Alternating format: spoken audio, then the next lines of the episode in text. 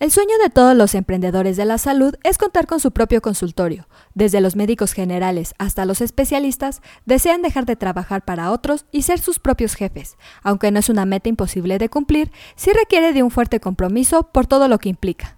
Es por ello que en este episodio te diremos cuáles son los 10 documentos legales que necesitas para abrir tu propio consultorio médico. Comencemos.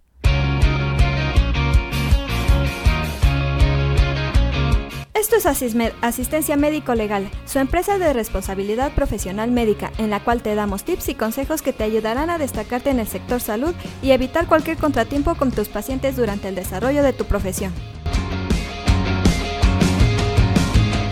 La primera barrera a la que te puedes enfrentar como médico emprendedor es el factor económico. Se requiere de una elevada inversión para poder montar un consultorio. Tanto la renta local, compra de equipo y salario de empleados se necesita ahorrar durante años o adquirir un préstamo. Sumado al anterior, también existen otras barreras que debes de tomar en cuenta. Se trata de todos los aspectos legales que tienes que cumplir. No son pocos y necesitas conocerlos todos para poder recibir la aprobación de la COFEPRIS. De lo contrario, te puedes hacer acreedor a multas millonarias o ver afectada tu ética profesional. Existen reglamentos y leyes sobre consultorios médicos que tienes que conocer. En primer lugar, está la Ley General de Salud, que establece las bases y modalidades para el acceso a los servicios de salud.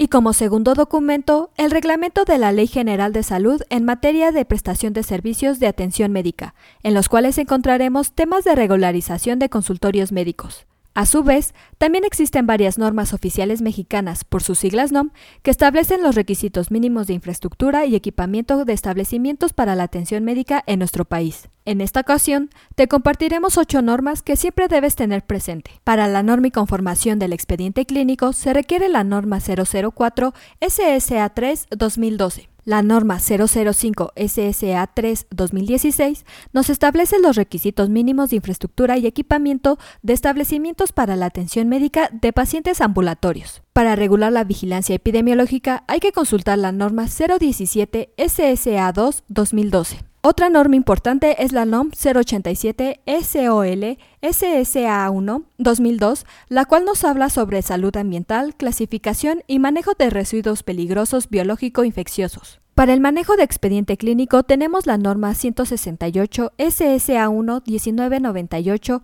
la cual destaca su importancia para estar dirigida a sistematizar, homogenizar y actualizar el manejo de expediente clínico. Para los requisitos de infraestructura y equipamiento de hospitales y consultorios de atención médica especializada se encuentra la norma 197 SSA1 2000. La séptima norma es la NOM 024 SSA3 2012, la cual nos habla sobre sistemas de información de registros electrónicos para la salud. Por último, la norma 233 SSA1 2003 establece los requisitos arquitectónicos para facilitar el acceso, tránsito, uso y permanencia de personas con discapacidad en establecimientos de atención médica ambulatoria y hospitalaria del Sistema Nacional de Salud. Como puedes apreciar, existe mucho trabajo previo con respecto a la parte legal. Recuerda que en caso de no cumplir con todo lo mencionado, tu consultorio corre el riesgo de ser clausurado. Así que lo mejor es estar preparado para evitar problemas a futuro. Eso es todo por hoy. Te invito a no perderte nuestros próximos episodios. Y la forma de no perdértelos es suscribiéndote a este podcast desde tu aplicación preferida. Y si te ha gustado este episodio, compártelo en tus redes sociales, con lo cual estarás ayudando a otros colegas a mejorar dentro de su consultorio o clínica y estarás ayudando a llegar a más personas. Si gustas dejarnos algún comentario o valoración en cualquiera de nuestras plataformas, te estaré muy agradecida, ya que sabré que estás ahí. De igual manera, te invito a que visites nuestra página en www.asistenciamedicolegal.com, así como nuestras redes sociales que son Facebook, Instagram y Twitter. ¡Hasta la próxima! Everybody says that good things never lost.